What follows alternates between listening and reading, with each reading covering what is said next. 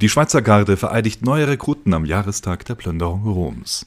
In Deutschland eskaliert der Streit um die Segnung homosexueller Verbindungen und ein Regina Tschöli für eine fromme Radsportlegende, die es in sich hatte. Hallo, herzlich willkommen beim Zehnerdeutsch Podcast am 7. Mai 2021. Am Mikrofon begrüßt Sie A.C. Fümmer. Der Rahmen war etwas kleiner und familiärer als sonst und die Rekruten bereits zweimal gegen Corona geimpft. Am historischen 6. Mai, der heuer auf den gestrigen Donnerstag gefallen ist, haben 34 neue Männer der päpstlichen Schweizer Garde offiziell ihren Dienst angetreten. Neben den Eltern der jungen Soldaten, die von Papst Franziskus zu einer Privataudienz empfangen wurden, wie es sich gehört und üblich ist, waren auch der Schweizer Bundespräsident Guy Parmelin und andere Vertreter der Eidgenossenschaft nach Rom gekommen.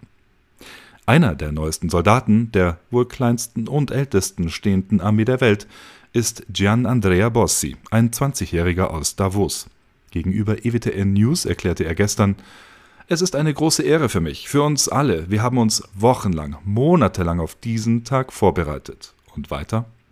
Ich wollte Gott schon immer in gewisser Weise dienen und ich wollte der katholischen Kirche dienen. Mit dem frommen Bossi und den weiteren 33 neuen Gardisten hat die päpstliche Schweizer Garde aktuell 127 Mann unter Hellebarde. Die Sollstärke liegt bei 8 mehr, bei 135. Tatsächlich ist die Feier im Damasushof nur ein Teil der ganzen Zelebration. In diesem Jahr stand auf dem Programm, dass die Familienangehörigen der neuen Gardisten am Abend des 5. Mai in der Kirche Santa Maria della Pietà die Vesper beteten. Anschließend fand eine Zeremonie zum Gedenken der Plünderung Roms, genauer der gefallenen Gardisten, an diesem Tage statt. Vatikan-Staatssekretär Kardinal Petro Parolin feierte dann am Morgen des Donnerstags vor der Vereidigung ebenfalls eine Messe mit den Gardisten im Petersdom.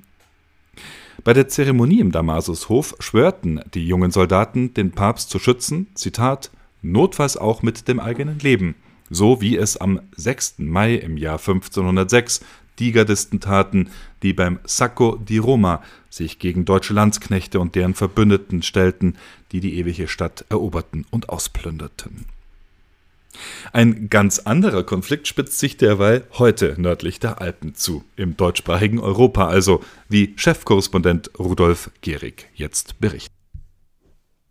Wie viel Streit hält eine Familie eigentlich aus? Diese Frage stellte mir letzte Woche ein Leser von CNA Deutsch. Die Weltkirche sei eine große Familie, schrieb er, mit einem Sorgenkind, das in letzter Zeit für viel Unruhe sorge. Dieses Sorgenkind sei die Kirche in Deutschland. Unser Leser spielte damit auf eine Aktion an, die am kommenden Montag, dem 10. Mai, starten soll. Für diesen Tag haben mehrere deutsche Theologen zu einem bundesweiten Aktionstag unter dem Titel Segnungsgottesdienste für Liebende aufgerufen – bei dem auch gleichgeschlechtlichen Partnerschaften der Segen erteilt werden soll. Die Initiatoren protestieren damit ausdrücklich gegen die am 15. März 2021 von der Glaubenskongregation veröffentlichten Note, die erneut darlegte, warum die Kirche keinerlei Vollmacht habe, Verbindungen von Personen gleichen Geschlechts zu segnen. Erst vergangene Woche bezeichnete der aktuelle Vorsitzende der Deutschen Bischofskonferenz, Bischof Georg Petzing von Limburg, diese Protestaktion als Zitat nicht hilfreich. Pikant wird diese Äußerung auch dadurch, dass Betzing sich selbst wiederholt für die Segnung von homosexuellen Paaren ausgesprochen hat und dafür sogar eine Änderung des Katechismus anstrebt. Wohin die Reise gehen könnte, zeigt unter anderem eine Fachtagung des Bistums Essen unter dem Titel Segen für alle Segensfeiern für gleichgeschlechtliche Paare wurde am vergangenen Freitag im Beisein von etwa 100 Teilnehmern darüber diskutiert, nicht ob, sondern wie man homosexuellen Paaren künftig den kirchlichen Segen spenden will. Im umfangreichen Bericht über die Tagung, den das Bistum am Montag auf der eigenen Homepage veröffentlichte, heißt es, die Anwesenden hätten gefordert, dass sich die Kirche, ich zitiere wörtlich, aus der Vormoderne herausbewegen und auf den aktuellen Erkenntnisstand von Wissenschaft und Gesellschaft einlassen müsse. Angekündigt wurde dabei auch, dass entgegen der Weisung des Vatikans ein kirchliches Ritual für die Segnung homosexueller Verbindungen geplant sei. Derzeit entwickeln einige Bistümer gemeinsam eine Handreichung zum Thema, die auch einen Vorschlag für den Ablauf einer Segensfeier enthalten wird, heißt es dazu auf der Homepage des Ruhrbistums. Der Essener Bischof Franz Josef Overbeck erklärte bereits Mitte April in einem Interview, dass Priester in seinem Bistum mit keinen Konsequenzen rechnen müssten, wenn sie sich dem Verbot der Segnung homosexueller Verbindungen widersetzen. Er werde einen Priester seiner Diözese nicht suspendieren oder andere Kirchenstrafen auf ihn legen, wenn dieser solche Beziehungen segne. Auch der Essener Generalvikar Klaus Pfeffer unterstützt die Linie seines Bischofs, wie der Bericht auf der Essener Bistumsseite deutlich macht.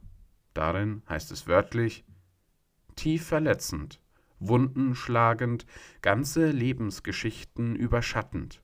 So agiert nach dem Eindruck des Essener Generalvikars Klaus Pfeffer die Kirche, wenn sie über das Leben homosexueller Paare urteilt, ihnen den Segen verweigert und es wagt, die verbindliche, treue Liebe zweier Menschen zur Sünde zu erklären. Damit soll nun endlich Schluss sein. Nicht ob, sondern wie sich Segensfeiern für homosexuelle Paare in der Kirche gestalten lassen, stand im Mittelpunkt der digitalen Fachtagung.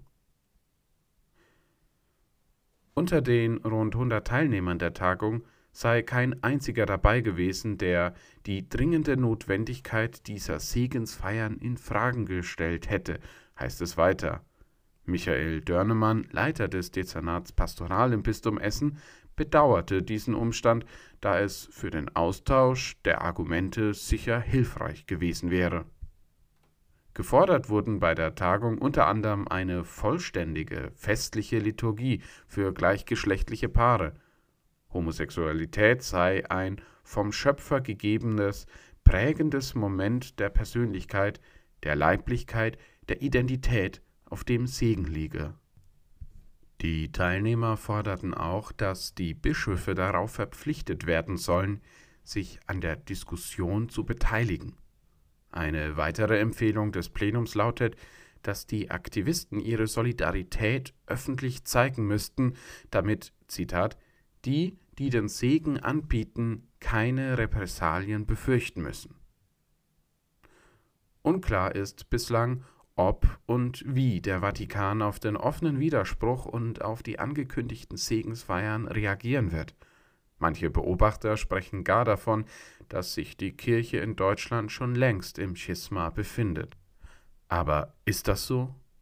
Nun, im Codex Juris Canonici, dem katholischen Kirchenrecht, heißt es wörtlich, Schisma nennt man die Verweigerung der Unterordnung unter den Papst oder der Gemeinschaft mit den diesem untergebenen Gliedern der Kirche.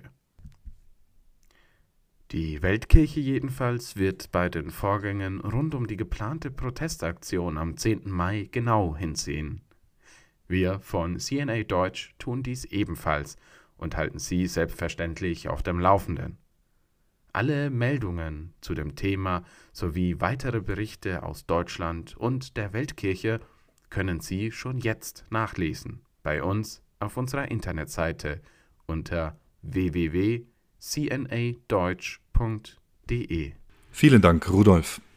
Zum Abschluss noch ein kurzer Blick nach Assisi und auf die Tour de France-Legende Gino Bartali, den frommen Gino. Der wirklich legendäre Radsportler und wirklich fromme Katholik hatte während des Zweiten Weltkriegs geholfen, über 800 Juden vor der Verfolgung durch die Nazis zu retten. Am Mittwoch vergangene Woche, dem 21. Todestag Bartalis, wurde seiner in Assisi gedacht. Bischof Domenico Sorrentino stimmte am 5. Mai um 12 Uhr Mittag die marianische Antiphon Regina Celi in der Privatkapelle von Bartali an, die inzwischen im Museo della Memoria Assisi 1943-44 untergebracht ist, um an den Mann zu erinnern, der im Jahr 2013 auch von Yad Vashem, der Gedenkstätte, zum Gerechten unter den Völkern erklärt worden ist.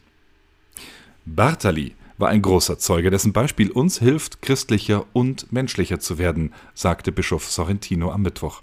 Selbst in den Schwierigkeiten der heutigen Zeit helfe Bartali mit seinem Vorbild Mut und seinem Glauben. Im Zweiten Weltkrieg nutzte der berühmte Radsportler seine Position, um den italienischen Widerstand zu unterstützen und mit anderen zusammen das Leben von über 800 italienischen Juden zu retten. Unter dem Deckmantel zu trainieren, transportierte Bartali Fotos und gefälschte Dokumente zwischen Florenz und den Franziskanerklöstern der umliegenden Regionen, in denen Juden versteckt wurden. Er überbrachte auch Nachrichten und Dokumente für den italienischen Widerstand. Dabei unterstützte er auch das Assisi-Netzwerk, ein Untergrundnetzwerk katholischer Geistlicher, die während des Zweiten Weltkriegs Juden in Klöstern und Stiften verstecken halfen, indem er Juden in einem Anhänger mit einem Geheimfach, das an seinem Fahrrad befestigt war, aus den Verstecken in die Schweizer Alpen brachte. Wenn er aufgehalten wurde, sagte er, dass der Wagen zum Training dient. Gino Bartali, der Radrennfahrer, der zweimal die Tour de France gewonnen hat, versteckte auch persönlich eine jüdische Familie in seinem Keller und rettete ihr damit das Leben, wie ein Überlebender berichtete. Mehr zu diesem spannenden Thema und vielen anderen natürlich weiter auf unserer Homepage www.cnadeutsch.de. Nun aber vielen Dank fürs Zuhören. Ich hoffe, Sie können uns aushelfen mit einer guten Bewertung auf Ihrer Podcast-App, egal ob Spotify, Apple Music oder eine andere. Und ich hoffe, Sie haben einen gesegneten Sonntag und einen guten Start in die neue Woche. Wir hören uns.